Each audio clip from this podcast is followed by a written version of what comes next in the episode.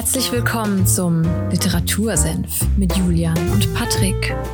Holt euch was zu trinken, setzt euch hin, legt die Füße hoch. Ihr habt's euch verdient. Zieht euch aus, nicht so schüchtern, sperrt die Ohren auf, denn jetzt gibt's wieder mittelscharfe Literaturkritik. Viel Spaß!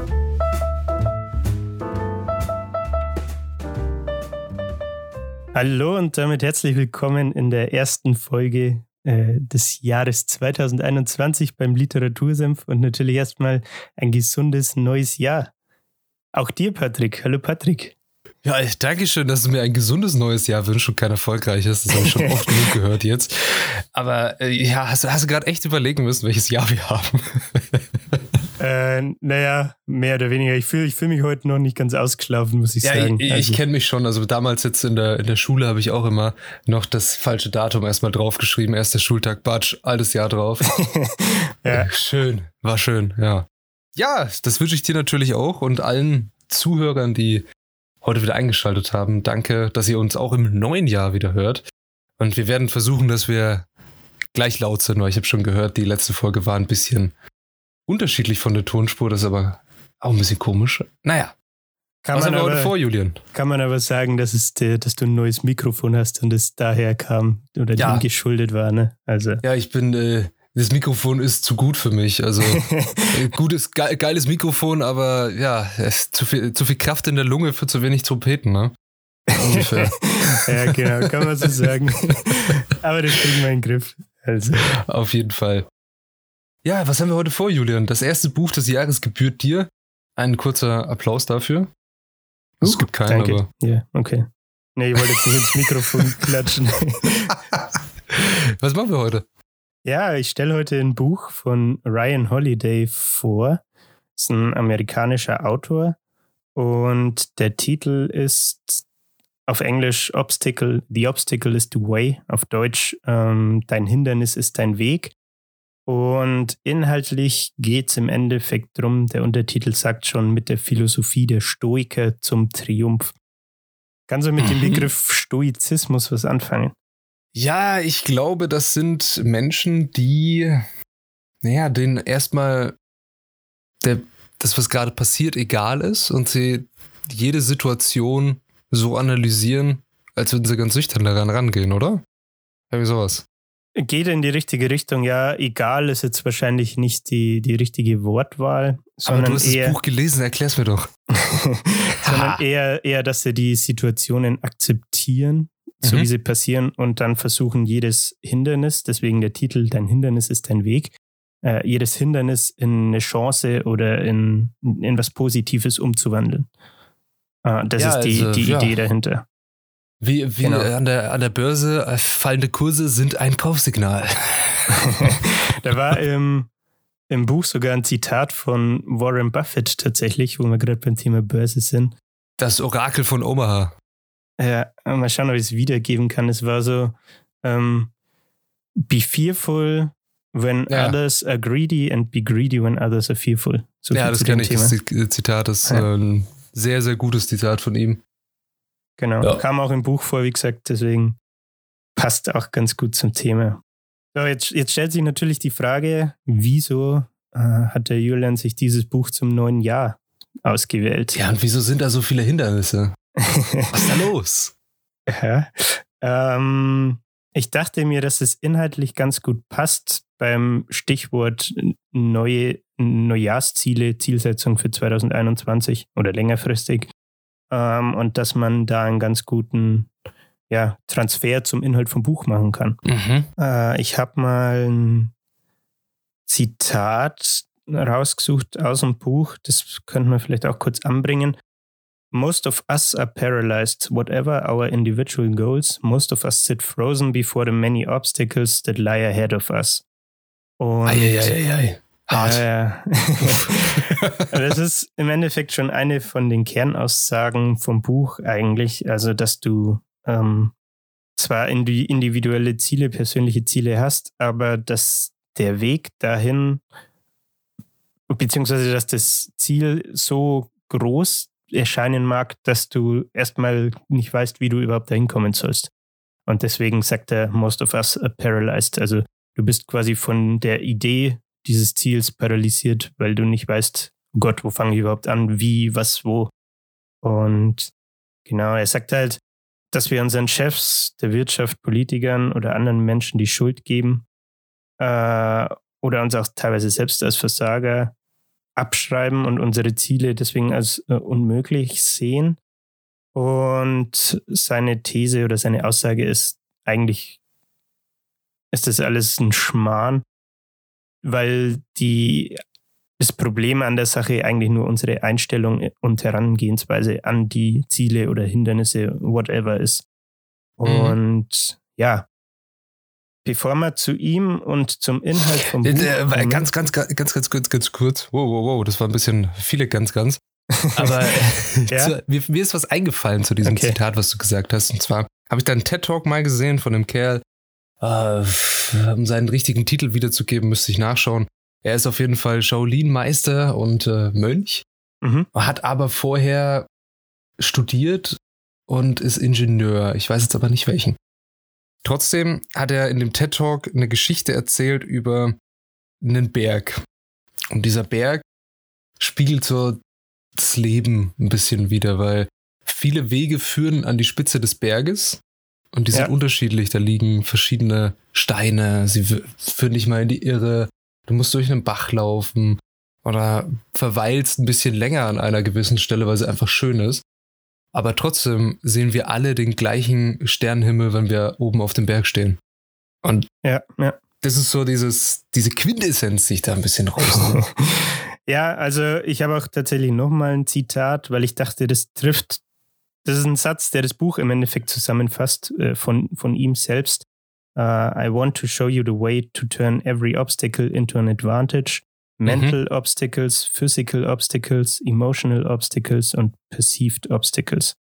Also er, er, er sagt, du kannst diese, den Stoizismus und diese Denkweise, würde ich jetzt mal sagen, auf mentale Hindernisse, äh, physische Hindernisse, emotionale und auch Hindernisse äh, übertragen, die du eigentlich nur wahrnimmst, die es vielleicht gar nicht wirklich gibt. Also deswegen Perceived Obstacles.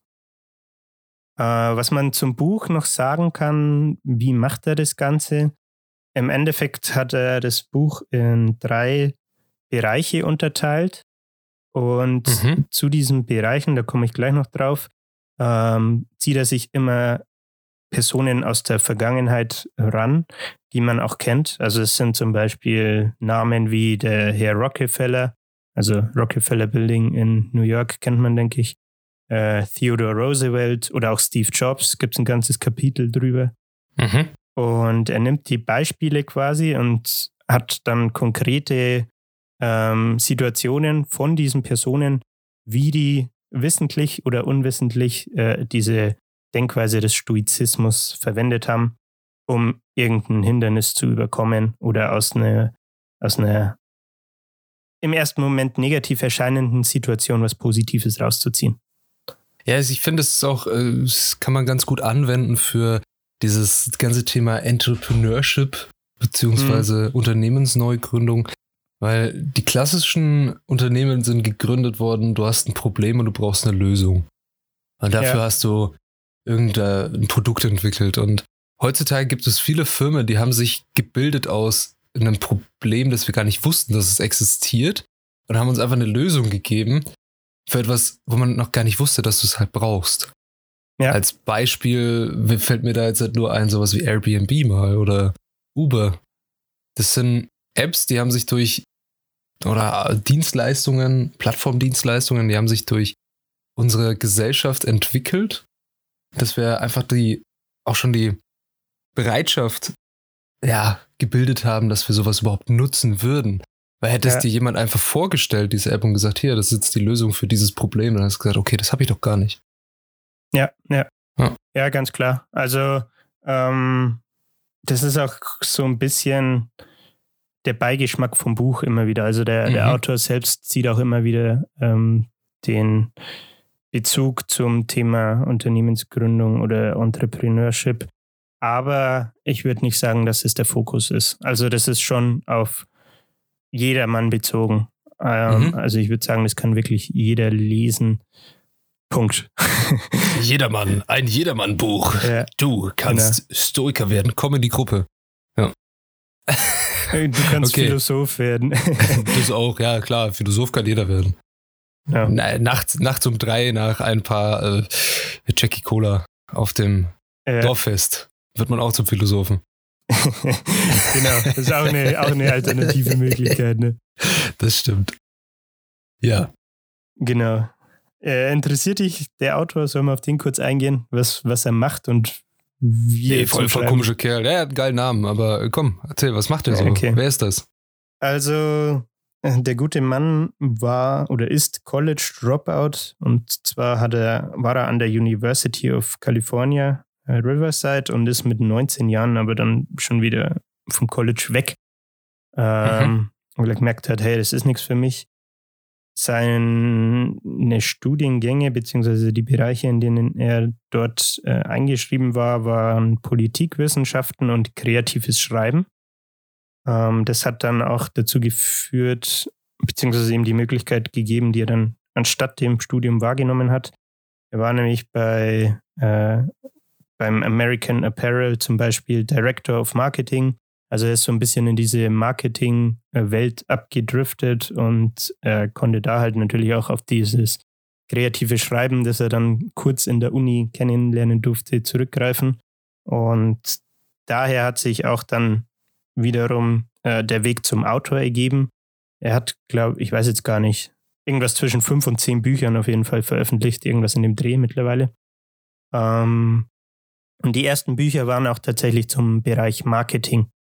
Also das war so im Endeffekt sein, ja, sein Einstieg in, in die Berufswelt, würde ich mal sagen. Ähm, auf Wikipedia stand, dass er für eine Reihe von Medienstunts verantwortlich war für verschiedene Werbekampagnen und was weiß ich. Und das, daher, dahergehend hat er auch noch ein anderes Buch geschrieben, das zum Thema Medienmanipulation äh, ist. Und genau, das waren so die, die Anfänge von ihm, auch was er selbst an Büchern veröffentlicht hat. Und dann hat er eben unter anderem dieses Obstacle is the Way rausgebracht. Mhm. Ich würde fast sagen, das ist Teil von einer Triologie, mehr oder weniger. Also äh, das greift dieses Thema Stoizismus auf. Ne? Es gibt mhm. dann neben dem Obstacle is the Way noch Ego is the Enemy und Stillness ja, das ist dann das Imperium schlägt zurück. genau, so ungefähr. Ähm, ja, wirkt, erinnert mich so ein bisschen dran, wenn ich so die Namen lese. Interessant. Ja. Äh, das Ego is the Enemy habe ich auch tatsächlich schon, also dein Ego ist dein Feind, ist der, ist der deutsche Titel. Habe ich auch tatsächlich da, werde ich auch definitiv noch lesen.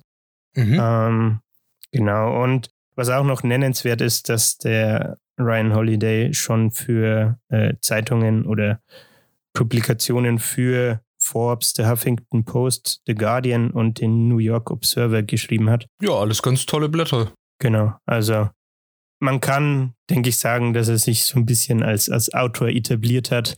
Und ja, der Bub kann mit Wörtern jonglieren. Genau.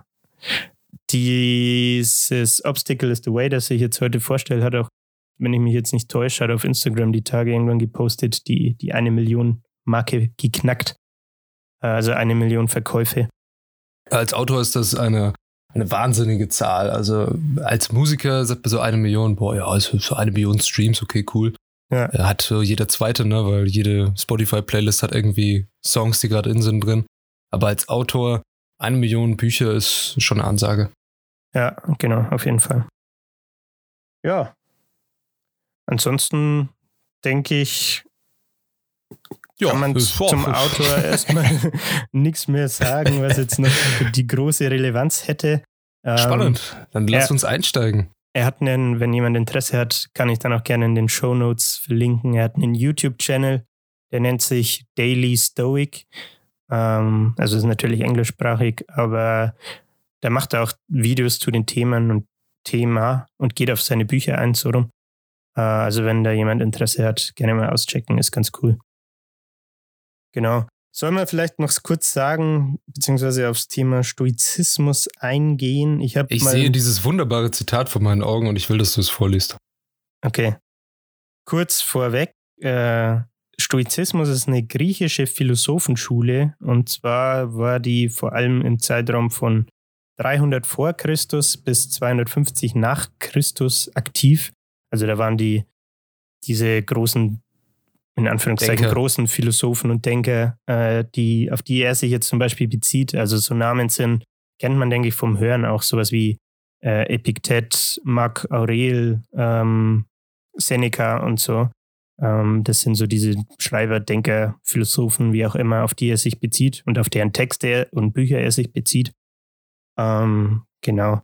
Ich kenne tatsächlich, ich weiß nicht, ob das so bayerische Umgangssprache ist oder ob es das auch normal im, im, im alten, der deutschen Alltagssprache gibt, aber ich kenne den Begriff stoisch tatsächlich. Äh, ja, stoisch ist unerschütterlich, ja. Ja, genau. Ähm, beschreibt das Ganze schon mal ganz, ganz gut, denke ich, zumindest das Adjektiv. Also gleichmütig, unerschütterlich, wie du schon gesagt hast. Man lässt sich durch nichts aus der Ruhe bringen, ist beherrscht und frei von emotionalen Schwankungen. Also man hat jetzt keine emotional Freakouts oder gerät in Panik, wenn, wenn irgendwas passiert, sondern ist eben stoisch. Ja. Hm. Gut. Dann kommen wir noch zu dem Zitat, das du vorgelesen haben möchtest. Ja, bitte. Und zwar. Mein Neujahrswunsch. Okay, ja, den kann ich dir erfüllen, Patrick. Geil. Uh, the philosopher and writer Nassim Nicholas Taleb defined a stoic as someone who transforms transforms fear into prudence, pain into transformation, mistakes into initiation, and desire into undertaking. It's a mm. loop that becomes easier over time. Schön. Ja. Gefällt mir. Genau. Und fast denke ich auch nochmal so zusammen, um was es geht. Also trifft es ganz gut. Jo. Dann habe ich vorhin schon erwähnt, das Buch ist in drei Bereiche unterteilt. Dann würde ich sagen, sprechen wir doch mal darüber. Und wenn wir das gemacht haben, können wir auch noch in die einzelnen Bereiche ein bisschen eintauchen und ich sage, was mich am Buch angesprochen hat äh, und ja, zum Denken angeregt hat tatsächlich, weil ich bin jetzt Philosoph. Okay, du bist jetzt Philosoph. Schön, dann können wir in der nächsten Folge ja dann gleich die Lyrik angreifen. Jawohl. Oh wei, oh wei.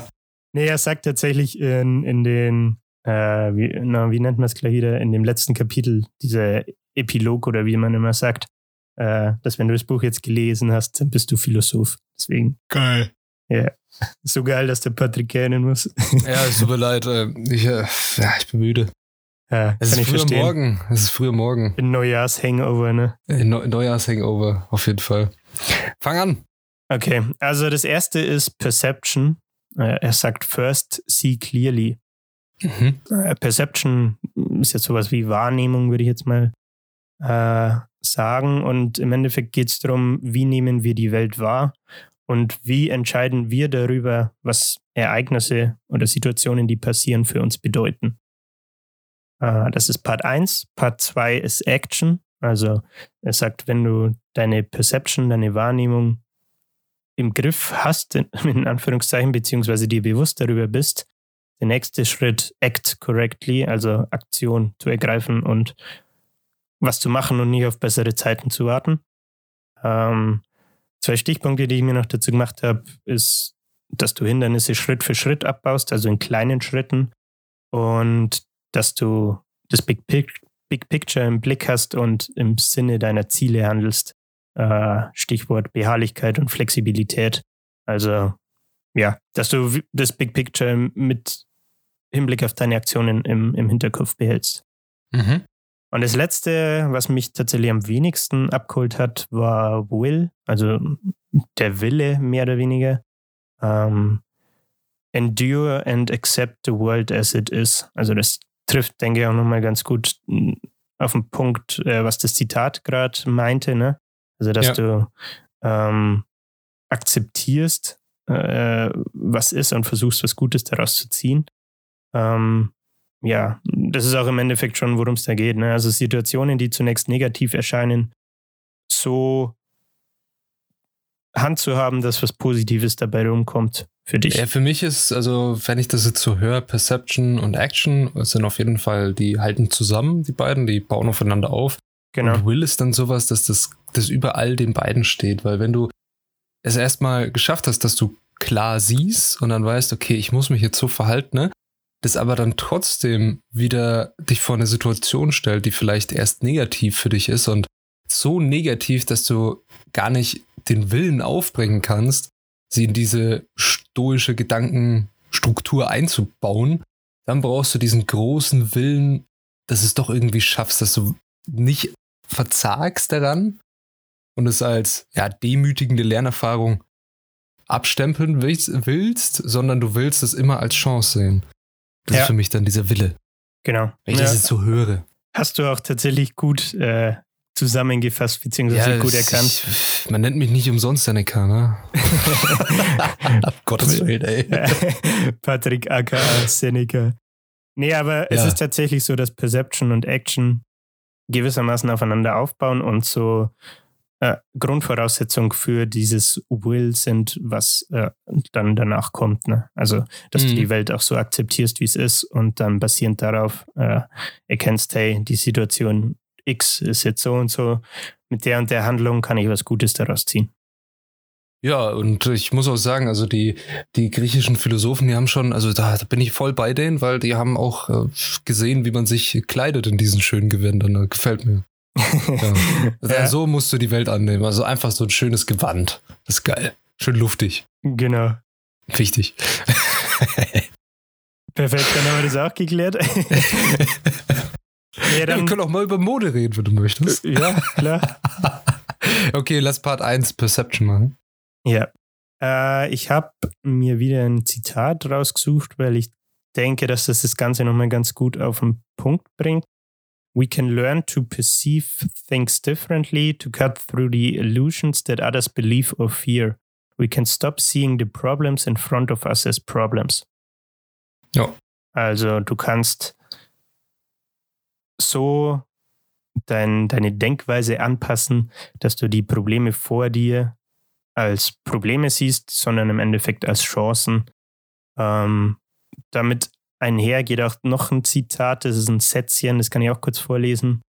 Uh, focus your energy exclusively on solving problems rather than reacting to them.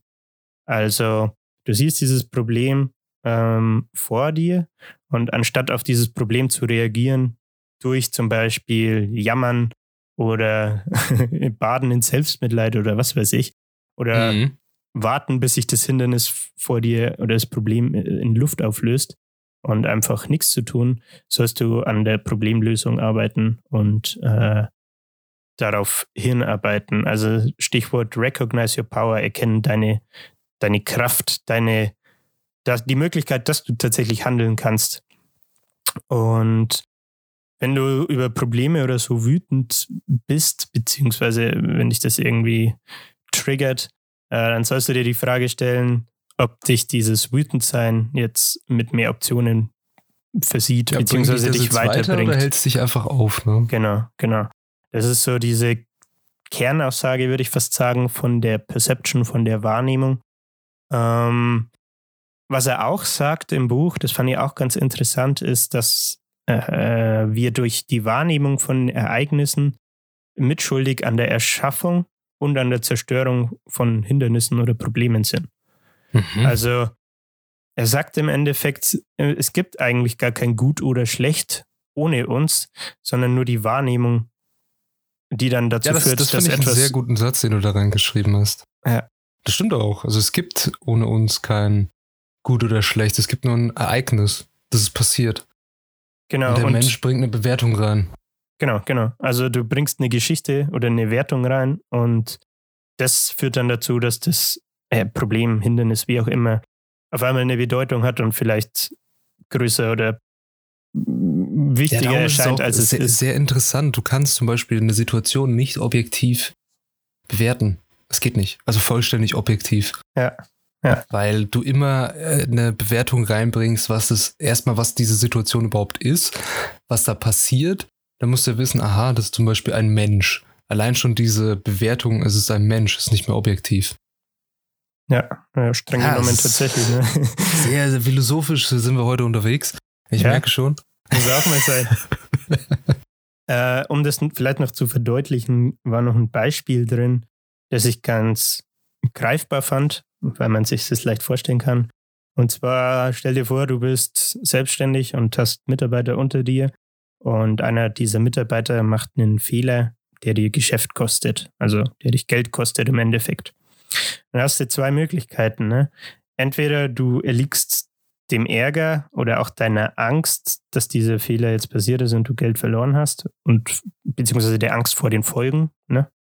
Mhm. Und mhm. du hast ziemlich sicher versucht, mit viel Mühe und Aufwand Fehler wie der, der jetzt gerade passiert ist, zu verhindern. Ähm, sprich, in dem Fall bist du wütend, äh, sauer auf den Mitarbeiter, überlegst ihn zu feuern, whatever. Die Alternative, die er aufzeigt im Buch, ist, dass du diesen Fehler, den der Mitarbeiter gemacht hast, äh, als Chance siehst. Also der Mitarbeiter, der diesen Fehler jetzt gemacht hat, würde wahrscheinlich am liebsten im Erdboden versinken. Ne? Und du kannst aber auch hergehen und sagen, hey, der, der gute Mann, die gute Frau hat jetzt was aus diesem Fehler gelernt. Und diese Erfahrung, die er daraus mitnehmen kann, ist sehr wertvoll und führt ziemlich sicher auch dazu, dass er das wahrscheinlich nicht nochmal macht. Ne? Ja, meine Damen und Herren, ich begrüße Sie herzlich zu unserer ersten Vorlesung in Produktion und wir machen heute das Toyota Management Konzept. da kommt der BWL-Patrick wieder durch. Ja, das ist äh, wirklich eins zu eins, was du gerade gesagt hast, das Toyota Management Konzept mit dieser ja, positiven Fehlerkultur, die es sehr, sehr schwer zu etablieren geht in europäischen Firmen tatsächlich. Vor allem in deutschen war das sehr schwer. Ja, ja, hm. tatsächlich. Also ich habe ja auch äh, schon mal eine Folge zu Netflix gemacht, ne? Mhm. Und bei denen, ich weiß nicht, ob ich das in der Folge erzählt habe, die haben so ein. Ja, doch mit diesem Algorithmus, der sie selber testet, ob die genau. irgendwo eine Schwachstelle haben. Und da ist das Konzept dahinter ja auch fail fast. Also mach Fehler, ja. aber schnell. Äh, und dadurch, dass du die Fehler dann schnell behebst, verbesserst du deine, ja, wie sagt man, deine Widerstandsfähigkeit gegenüber neuen Fehlern. Genau. Ja. Ja, und das ist äh, auch zum Beispiel mal ein, ein, Beispiel an deutschen Unternehmen zu geben, da wird ganz gerne mal von Abteilung zu Abteilung geschoben, wer denn schuld ist, anstatt dass man sich hinsetzt und sagt, okay, wie kommt eigentlich dieser Fehler zustande? Wo liegt der Ursprung? Dass ja. du diesen Fehler überhaupt machen musst, weil du, vielleicht kannst du dafür gar nichts. Das ist deine ganz normale Arbeit, die du machst und das ist auch alles so richtig. Aber einen Schritt davor ist schon alles so komplett falsch gelaufen, dass du es nicht mal mehr beheben kannst. Hm? Ja, ja. Das, ja, äh, das wird sehr, sehr selten gemacht und das ist sehr wichtig und das ist auch eine, eine gute, ein, gutes, ein guter Punkt, den du aus diesem Buch damit gezogen hast, dass man sich auch den Mitarbeiter, naja, einfach nicht über Ärger über ihn haben soll, weil dann hat er so viel Angst, dass er vielleicht Fehler gar nicht mehr meldet. Und die bauen sich zu einem größeren Fehler auf, der dann ja, fürs Unternehmen fast tödlich sein kann. Ja, genau. Äh, das, das ist auch ganz eine ganz gute Überleitung zu einem weiteren Kapitel aus diesem Part 1. Und zwar ähm, geht es da um Perspektive. Also verändere deine Perspektive im Endeffekt. Schau über den Tellerrand. Genau. Also wir hatten jetzt die Perception mit der Wahrnehmung. Äh, dann geht er noch auf die Perspektive ein und sagt im Endeffekt, we can't change the obstacles themselves, that part of the equation is set, but the power of perspective can change how the obstacles appear. How we approach, view, and contextualize an obstacle and what we tell ourselves it means determining uh, determines how daunting and trying it will be to overcome. Hm. Also, das fasst das Ganze, denke ich, nochmal ganz gut zusammen. Ne? Im mhm. Endeffekt hast du mit deiner Perspektive oder deiner Wahrnehmung von Fehlern, Problemen, Hindernissen, unangenehmen Situationen die Kraft, die, die Möglichkeit, die Fähigkeit äh, zu bestimmen, wie sich das letztendlich auf dich auswirkt, ne? Oder wie du das wahrnimmst und ob es jetzt tatsächlich so ein Riesendrama ist, wie du dir vielleicht gerade eingeredet hast, oder ja. ob du mit Handlung ABC äh, das relativ schnell lösen kannst und dann löst sich das oh, so große Hindernis doch auf einmal in Luft auf, ne? Ja, ich, äh, ich merke, du bist da auch sehr in dem Thema drin. Also das Buch ist ja auch wichtig, so wirkst auch darum, hast du es auch als erstes jetzt für das neue Jahr genommen, ne? Ja. Also, ja, und äh, ich merke schon, das ist ein sehr ernstes Thema, gerade wir sind philosophisch unterwegs, aber mir ist gerade so was Dummes im Kopf eingefallen. Und ich habe mich sehr zurückreißen müssen, dass ich es nicht sage. Und ich werde es auch nicht sagen, wir machen jetzt einfach weiter. Oh Mann, schade, jetzt war ich neugierig. ja, okay, du hast, als du das mit der Kraft gesagt hast, du hast dieses Wort Kraft so betont, dass es in meinen Kopf gerufen hat, die äh, Sendung, die du vielleicht auch noch kennst, ganz alte Sendung, die Gummibärenbande. Und der, Was? das liegt am Anfang. Der, der Saft gibt die Kraft, das Abenteuer lacht. Ne? ja, okay. Dies, dieser Damit Satz ging mir die ganze Zeit jetzt gerade im Kopf rum. Ich musste sehr ernst bleiben, weil es ist ein sehr ernstes Thema und wir machen jetzt ernst weiter. Ja, damit haben wir die Folge auch ein bisschen aufgelockert, ne? ja, Minute 30. Uh. nee, muss auch mal sein. Äh, okay. Aber ja, das ja, Ding tolles ist halt, erstes Kapitel. Wie übersetzt man Power? Das ist irgendwie im Deutschen einfach nicht so griffig, finde ich. Aber gut. Ja. Ja, Kraft, Energie, alles eigentlich, ne? Ja, also, ja. Ja. Machen wir weiter. Machen wir weiter. Ein weiterer, weiteres Kapitel in diesem Part 1 war dann noch uh, Is it up to you? Uh, what if you focused on things you can change? Also baut natürlich wieder weiter auf Wahrnehmung und Perspektive auf, ne? Aber sich die Frage zu stellen, ist das, was gerade passiert ist? Also, das ist eine 2000 Jahre alte äh, stoische, ein stoischer Satz quasi ähm, aus dem Griechischen tatsächlich. Und du sollst dir dann die Frage halt stellen, ist das, was jetzt gerade passiert ist, in meiner eigenen Kontrolle? Oder rege ich mich nur drüber auf, aber kann es eigentlich letztendlich gar nicht ändern?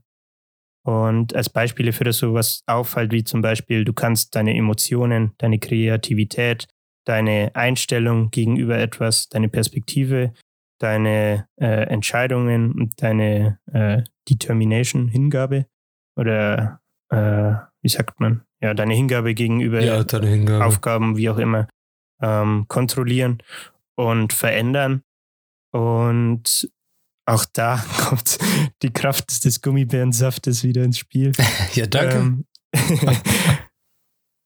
dass du quasi, wenn du dir das bewusst machst, keine Zeit und Energie damit verschwendest, dich über Sachen aufzuregen, die du sowieso nicht ändern kannst, sondern diese Energie lieber in Sachen steckst, wo du wirklich selbst die Kontrolle drüber hast und daran arbeitest. Ähm, zwei Sachen dazu noch. Er hat ein Beispiel wieder genannt. Du willst dich gerade selbstständig machen, hast ein Startup gegründet und brauchst dafür Kohle, du brauchst Geld, um mhm. irgendwie den Start zu schaffen. Ja, ich, ich kenne nur dieses Buzzword Angel Investor. Angel ja, du brauchst, Investor. Du brauchst deinen Engel. Ja, Gott send mir einen Angel. Oh.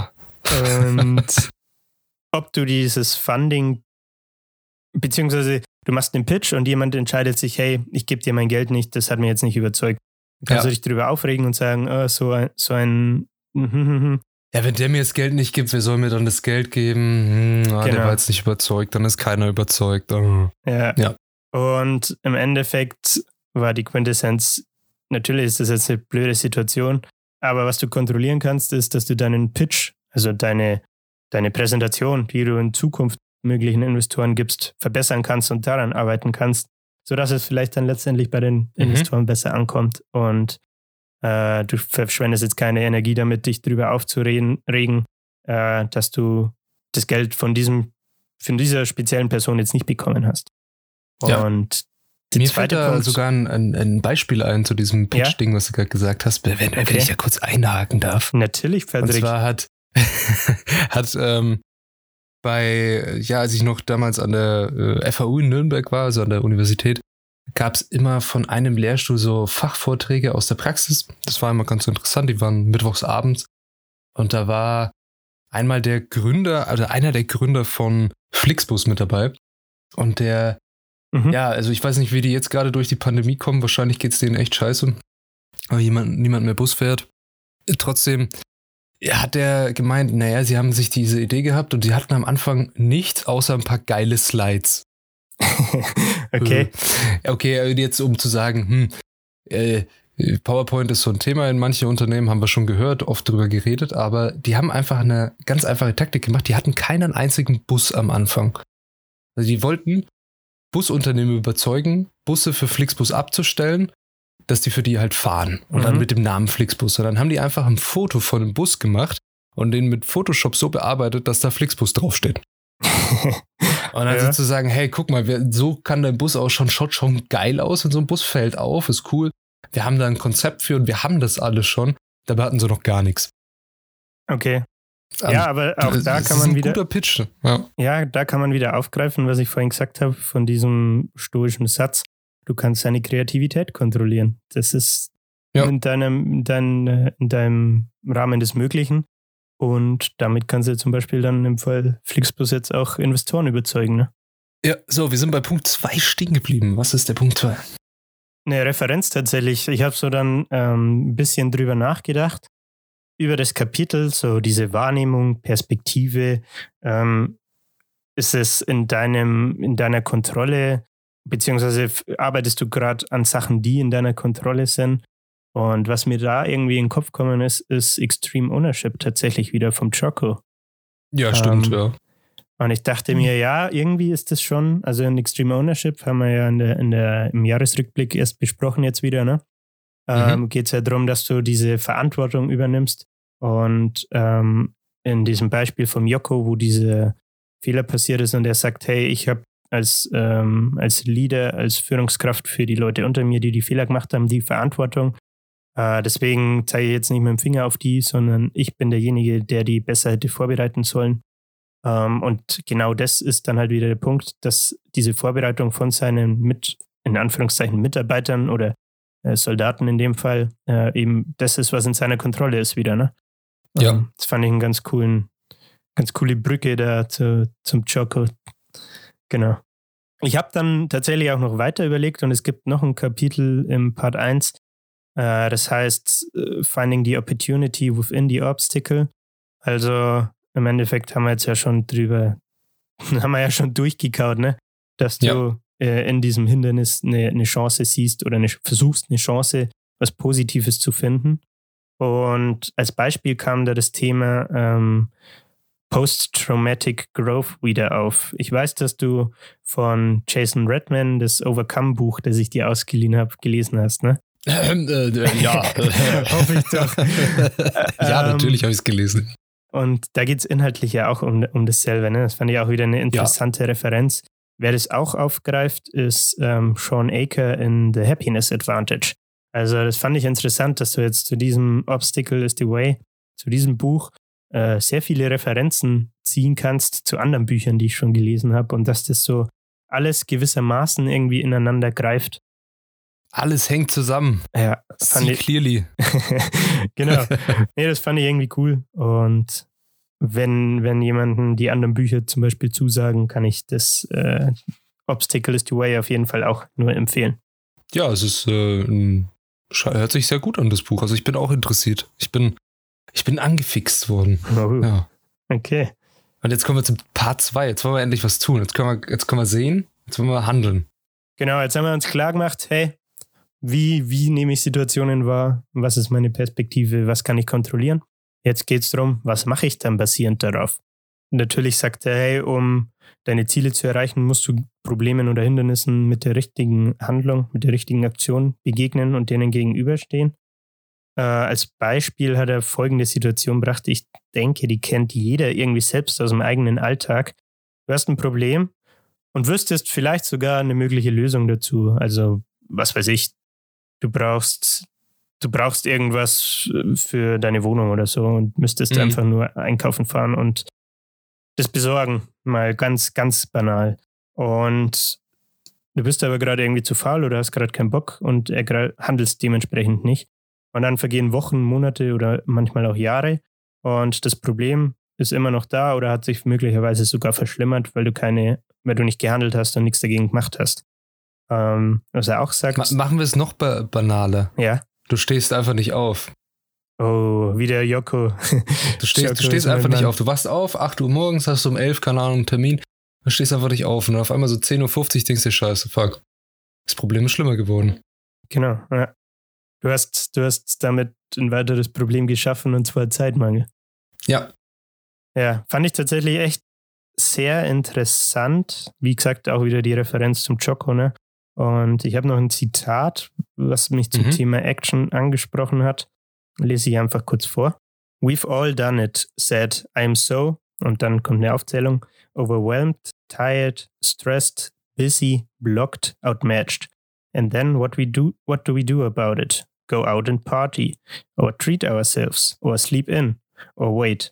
It feels better to ignore or pretend, but you know deep down that it isn't going to truly make it any better. You've got to act and you've got to start now. Hm. Ja, sehr motivierend, sehr hart. Let's go. Ja, ich, äh, ich, ich sehe schon äh, einen Fitness-YouTuber gleich durch die Tür marschieren und mich anschreien, dass ich Burpees mache. Also, ja. Genau, und damit kann man dann auch schon auf einen weiteren Punkt eingehen und zwar Get moving, start anywhere, anyhow. Also du wirst nie die perfekten Rahmenbedingungen haben. Es geht einfach darum, dass du startest und damit, dass du startest, Momentum aufbaust.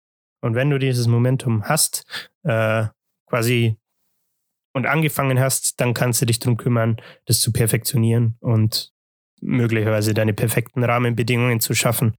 Ähm, aber wenn du darauf wartest, dass die von selbst kommen, wartest du vergeblich auf den perfekten Moment im Endeffekt. Mhm.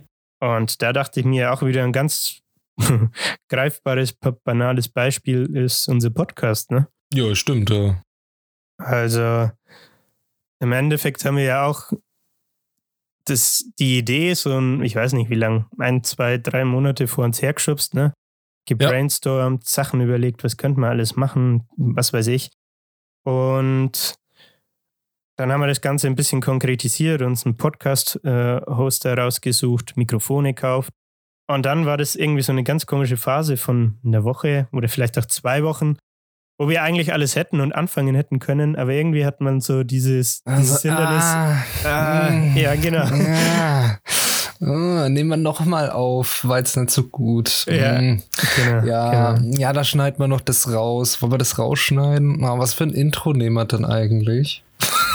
Und ja, einfach anfangen, komm. Machen. Ja, genau. Und dann, wenn, wenn du aber mal angefangen hast, dann schaust du jetzt nach 32, 33 Folgen zurück und denkst dir, Alter, wieso haben wir eigentlich nicht einfach direkt sofort angefangen? Also, ja, dann der Practice Persistence. Persistence ist key, ne? Ja, genau.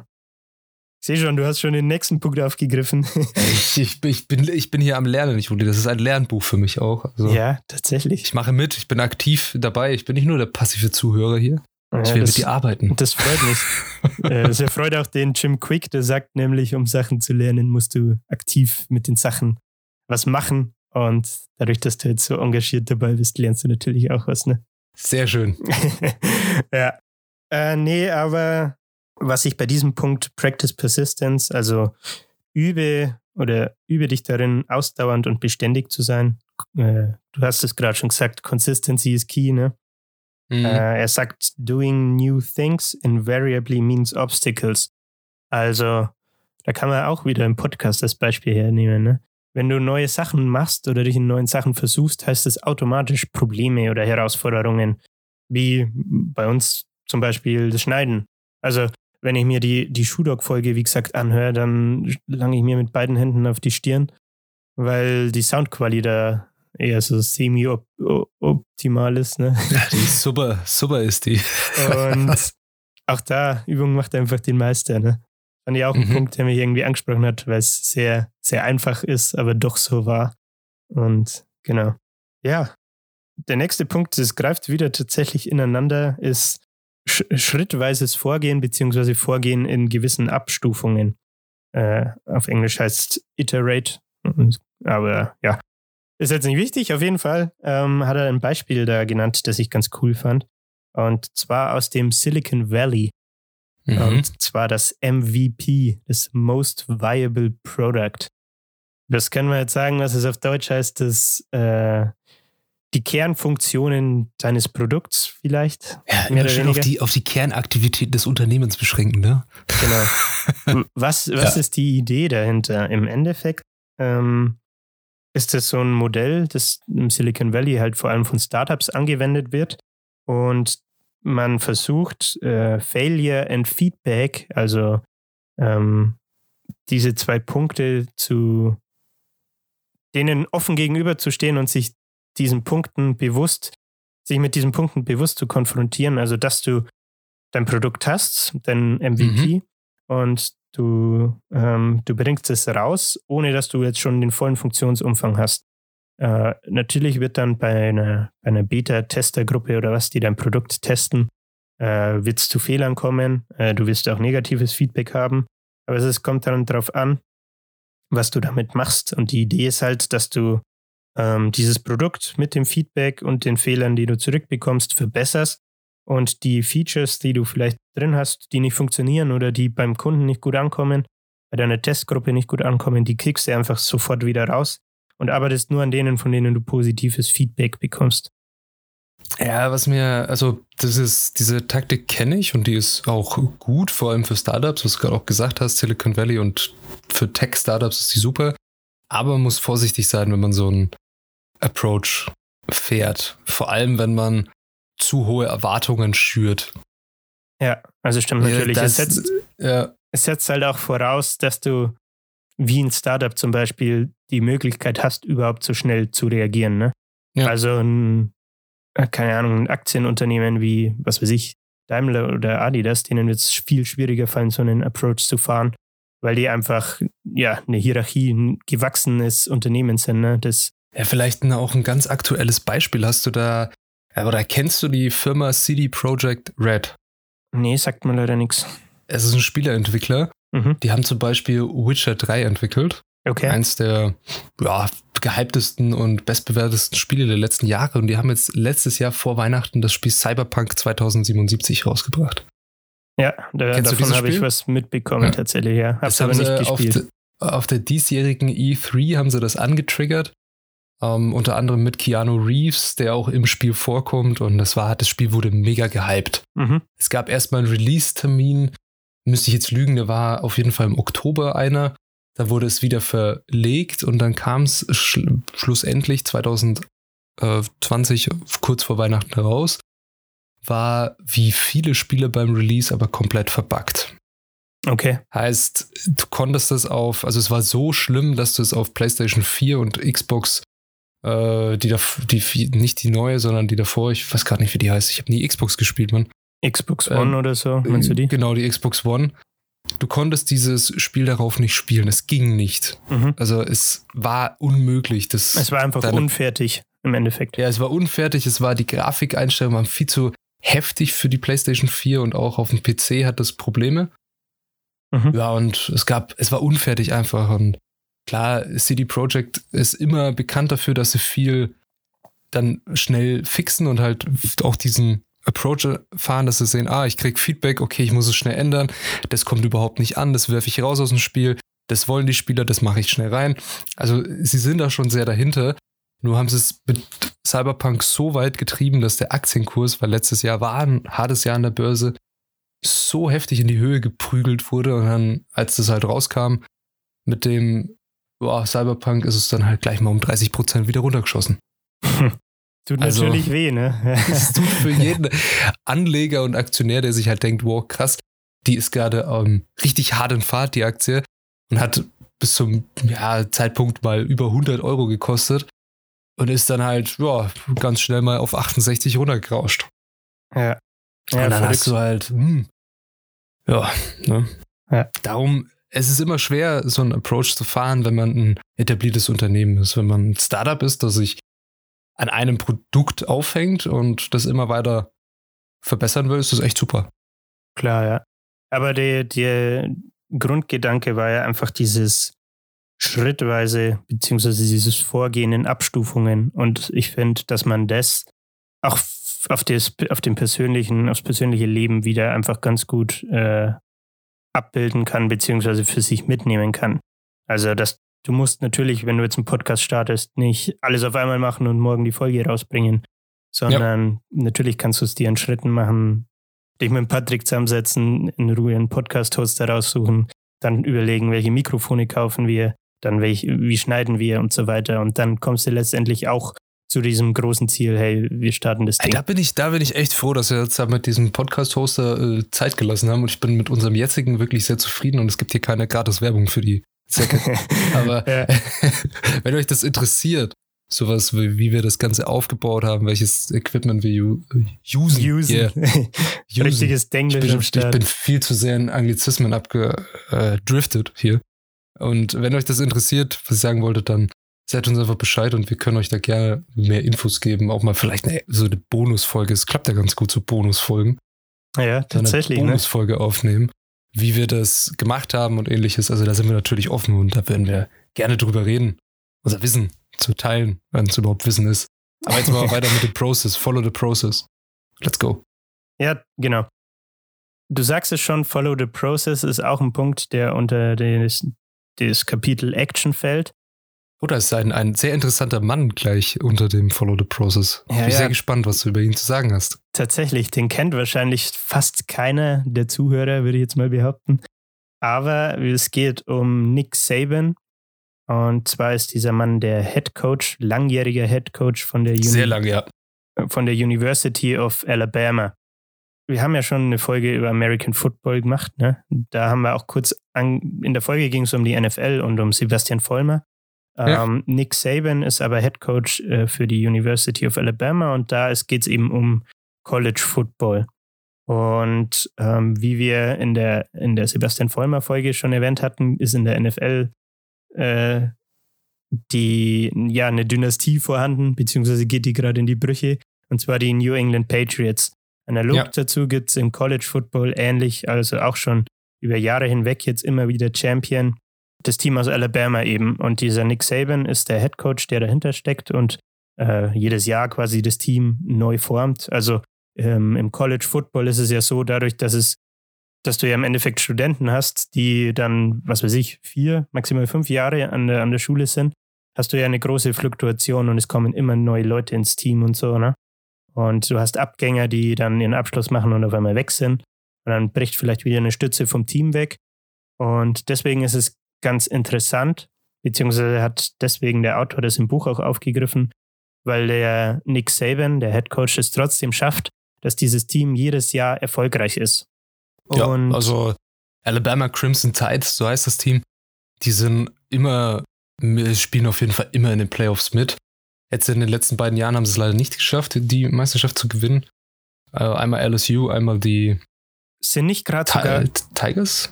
Sind Clemson Tigers, ja. Sind nicht gerade sogar College-Halbfinalspiele? Boah, das war, ich habe, also ganz ehrlich, diese Saison durch die Corona-Pandemie und alles, da haben ja manche Colleges auch gesagt, ja, wir haben keinen Bock, wir spielen nicht mit.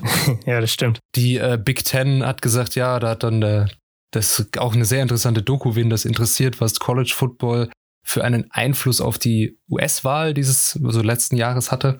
Da, wo der Trump gesagt hat, okay, die Big Ten muss auf jeden Fall spielen. Die Big Ten ist eine der großen College-Divisionen in der First Division, also da, wo es wirklich um ja, den Einzug in die NFL für die einzelnen Spieler und sehr, sehr, sehr, sehr viel Geld geht. Viel mehr als in der NFL. Ja, ja und die haben gespielt, aber ich habe mich da nicht so wirklich informiert jetzt die letzten Monate. Nur habe ich mitbekommen, dass ja Trevor Lawrence gerade als First Pick gehandelt wird und wo er halt dann in die NFL hinkommt. Ja, da gab es ja. ein paar tolle Memes, dass die Jets, die Jets ihn doch nicht bekommen. Ja. ja, weil sie jetzt auf einmal Spiele gewinnen, ne? Genau. Aber das ist jetzt, führt jetzt zu sehr, ich merke schon, wir driften zu sehr an das Thema ja. Football ab. Jetzt haben wir äh, auf jeden Fall Nick Saban verloren, die keinen Bock mehr haben. Und, echt so, äh, Nick Saban und ja, Alabama Crimson Tide ist ein sehr interessantes Team, vor dem jedes Team in der College, im College Football einen wahnsinnigen Respekt hat und manche sogar Angst, weil Alabama immer eine High-Scoring-Offense stellt. Das ist ganz egal, wie die Defense funktioniert, die machen einfach Punkte. Und der Spruch, der mit dem Team einhergeht, ist Rolling with the Tide. Also du rollst quasi über deine Gegner. Du versuchst, die mhm. einfach nur so heftig abzuschießen, dass sie gar nicht so viele Punkte machen können. Ja, ja. Die machen in der Offense keine Fehler. Die machen da keine Fehler. Das ist, die machen dir 70 Punkte und dann musst du halt 71 machen. Wenn du das nicht schaffst, hast du verloren. Ja. Ja, das möchte ich gleich direkt aufgreifen. Und zwar stellt sich ja dann die Frage, aber wie schafft er das dann regelmäßig, wenn eben die Spieler ähm, neu hinzukommen, Spieler weggehen? Wie schafft er mhm. das dann jedes Jahr trotzdem, dass er diesen jungen Männern, die gerade jetzt an der Uni sind und noch nicht die große Lebenserfahrung haben, die zu coachen, sodass die trotzdem ein erfolgreiches Team sind? Und was der ähm, Ryan Holiday im Buch sagt, ist, he teaches the process. Also er lernt denen quasi, da gibt es auch diesen Spruch, trust the process, ne? Also er, ja. er, er, bringt den, den Jungs und jungen Männern äh, bei, hey, ihr müsst lernen, dass ihr dem Prozess, in dem wir uns gerade befinden, vertraut und immer äh, in kleinen Schritten quasi äh, nur euch auf das fokussiert, was gerade wirklich wichtig ist und was gerade euer nächster Job ist. Und dann hang, hangelt ihr euch so quasi mehr oder weniger auf diesem Weg zur, zur Championship. Da fand ich, war auch ganz ein cool, ganz cooles Zitat drin. Das kann man der Vollständigkeit halber, um das Thema abzurunden, auch noch erwähnen. Und zwar, mhm. Don't think about winning the SEC Championship. Don't think about the National Championship. Think about what you needed to do in this drill, on this play, in this moment.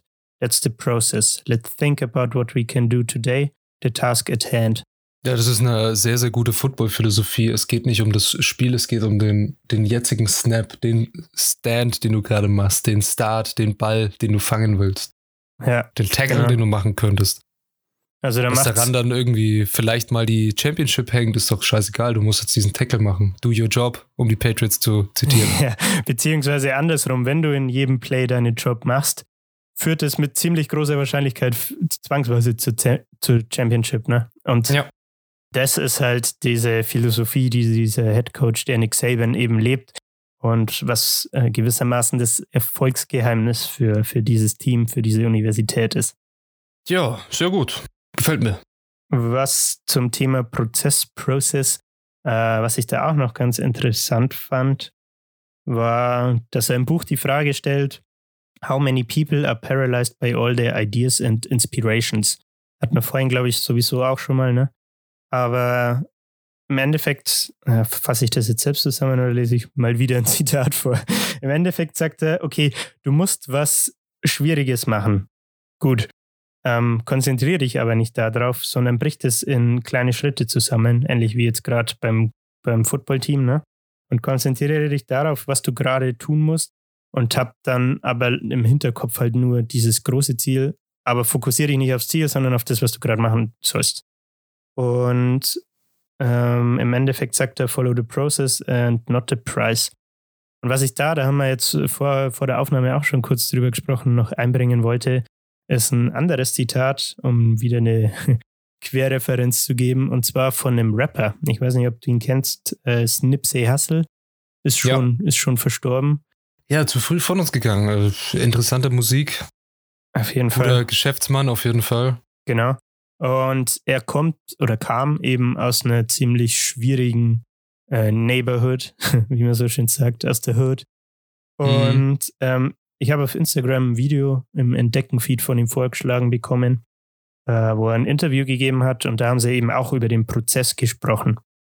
Und was er, äh, um ihn kurz zu zitieren, gesagt hat, ist, don't poison your process. Was meint er damit? Im Endeffekt das, was ich jetzt gerade schon gesagt habe, du sollst dich nicht darauf, man sieht oder hat ihn damals, als er, als er noch gelebt hat, äh, als diesen erfolgreichen Rapper gesehen. Was man vielleicht aber nicht weiß, ist, dass er auch dadurch, dass er sehr viel Geld verdient hat, zum Beispiel viel für seine, äh, für seine Community, also für seine, ja, wie sagt man, Gemeinde, mhm. für seine Mitmenschen aus der, aus der Nachbarschaft, wo er eben herkam oder aufgewachsen ist, gemacht hat und die, die Leute viel an dem teilhaben hat lassen an seinem Erfolg hat teilhaben lassen und denen zurückgegeben hat quasi. Und ja. wenn, wenn, du das jetzt zum Beispiel, nehmen nehm wir das Beispiel Rapper einfach mal, ne? wenn du das jetzt als junger Rapper, der kein Publikum hat, der äh, vielleicht Lieder auf Spotify rausbringt und zehn Downloads hat, wenn du das siehst, dass er so, so viel Kohle mit der Musik macht, dass er sich sowas leisten kann und andere Leute daran teilhaben lässt, ne? dann verleitet es schnell dazu, dass du deinen, wie er so schön sagt, deinen Prozess vergiftest. Also du siehst nur die, das Money, äh, das Geld, den Fame und was er jetzt in dieser Situation alles machen kann. Ne? Du siehst aber mhm. dabei nicht, äh, wie der Prozess war, um dahin zu kommen, wo, was er alles durchleben musste. Und das meint er damit eben, dass du dann als der Rapper mit zehn Spotify-Downloads dich nicht auf, auf dieses Geld und den Fame konzentrieren sollst, sondern lieber auf den nächsten Text für deinen nächsten Song und dass du quasi an dir, um wieder darauf zurückkommen, an dir selbst arbeitest und nicht äh, diesem, diesem Traum, sage ich mal, verfällst und nur vom Geld und von dem, von dem, vom Berühmtsein träumst. So. Ja, sich zu vergleichen ist immer eine schlechte Wahl. Das sind einfache Worte, um zu beschreiben, was ich gerade gesagt habe. es gibt immer jemanden, der größer ist, mehr Geld hat. Weiß ich nicht eine dickere Karre fährt als du. Vielleicht hat er dafür auch weniger gemacht. Da ist es doch noch viel beeindruckender, dass du trotzdem, wenn du durch all das gegangen bist, was das Leben so mit dir angestellt hat oder was du halt angenommen hast, dass es passiert ist, trotzdem an diesem Punkt bist in deinem Leben. Ja, definitiv. Um das Thema Prozess abzuschließen, äh, wollte ich, äh, ich habe noch ein Zitat, nämlich weil ich das auch irgendwie inspirierend fand. Um, ähm, we shy away. Der Literaturzitat-Senf. Ja, heute, heute, heute mehr Zitaten euch, als Wörter. Heute haue ich euch echt um die Ohren, aber ich finde. Ist wichtig. Sind auch gute Zitate. Gefällt ich ich finde, das Buch ist echt ein, ein kleines Golden Nugget. ist full of wisdom. Äh, nee, aber ähm, er sagt, we shy away from writing a book, making a film, even though it's our dream, because it's so much work we can't imagine how we get from here to there. Und das finde ich halt an dem Buch irgendwie auch so cool, dass er das genau mit solchen Sätzen wieder auf dich und deine persönlichen Ziele und Träume zurückbringt und dir aber dann konkrete Beispiele und auch Persönlichkeiten aufzeigt, wie zum Beispiel den Nick Saban oder Steve Jobs oder äh, wie heißt der John Rockefeller. Ähm, und das Ganze halt dann immer wieder auf diese Denkweise äh, Stoizismus zurückführt. Äh, das hat mir im Buch echt gut gefallen, muss ich sagen. Jetzt haben wir Punkt. Möchtest du dazu noch was sagen oder sollen wir zum, zum Schluss kommen, Patrick? Ich fand das sehr, sehr gute Wörter, die du hier gerade verwendet hast. Das waren keine Zitate, also er war, war sehr schön. Gefällt mir, also wie man sagen würde, du hast sehr frei gesprochen bei deinem Vortrag. Wenn man ja, Vortrag. Der, der, der, away, der Klassiker damals in der Schule, äh, sagst, ja, das ist schön freigesprochen, nicht abgelesen. Ja, war toll. PowerPoint auch super. ja. Nee, äh, ich habe keine weiteren Anmerkungen. Okay. Dann würde ich zum Schluss kommen und damit zu Part 3. Äh, das war ja der Will. Also wir hatten jetzt Part mhm. 1 äh, Perception, Part 2 Action, Part 3 Will. Da habe ich mir eigentlich nur einen Punkt rausgeschrieben und zwar, weil ich es interessant fand, weil es da auch wieder eine Referenz zu zwei Büchern gab. Und zwar war der Punkt Meditate on your mortality. Also beschäftige dich mit, meditiere über deine Sterblichkeit. Welche mhm. Bücher meine ich, äh, die man da referenzieren kann? Das ist einmal Show Your Work von Austin Kleon. Ähm, der hat das Thema behandelt. Ich meine, wir haben es auch in der Folge über das Buch besprochen. Also wer Interesse hat, gerne mal reinhören. Und das andere war ja tatsächlich Steve Jobs ähm, mit dem Buch von Walter Isaacson, wo ein Zitat von, ähm, von Steve vorkam aus dieser Stanford Commencement Speech, wo er sagt, hey, dieser Kontakt mit dem Krebs äh, hat mir gewissermaßen die Augen geöffnet, dass die Zeit, die du hast, äh, nicht unendlich ist und dass du deswegen an deinen, ja, an deinen Zielen arbeiten solltest und die Zeit nicht irgendwie verprasseln solltest im Endeffekt. Ein schönes Zitat, was ich dazu noch habe, ist: Death doesn't make life pointless, but rather purposeful. Ja, Memento Mori, ne? Genau. Das ist ja. Schöner, schöner Song auch. Ja, von den Architects, ne? Wunderbar, das ist ja, das äh, fällt mir auch irgendwie dazu ein. Ich muss da jetzt an die Architects denken mit dem äh, ja, Tod von Tom. Genau. Und mit dem, ich um, weiß nicht, hast du dieses Konzert im Alley Paddy ein bisschen gesehen, das mit. Äh, das Live-Konzert, ähm, Video. Ja, Gun with the Wind. Äh, nee. Das war sehr, sehr nee. emotional und alles. Also da haben sie dann drüber gesprochen, dass es so ihr größter Traum war, also eben, um wieder auf den Prozess zu kommen, der größte Traum der Band Architects war es, mal vor ausverkauften Alexandra Palace in London zu spielen. Das ist eine, eine wirklich, ja, sehr ehrwürdige und alte Halle. Das ist ein Konzerthaus, in dem man als Metalcore-Band nicht oft die Chance bekommt dahin. Also man bekommt einfach nicht so viele Leute für ein einzelnes Konzert. Mhm. Und nachdem der Tom gestorben ist, haben sie sich dann erstmal eine Zeit, Auszeit genommen, auch das neue Album geschrieben, das äh, Death is Not Defeat heißt. Ja, es ist ein boah, sehr, sehr emotionales Album, um den es immer um den Tod geht und wie man ja. damit umgeht, wenn jemand stirbt. Darum Remember You're Mortal, ne?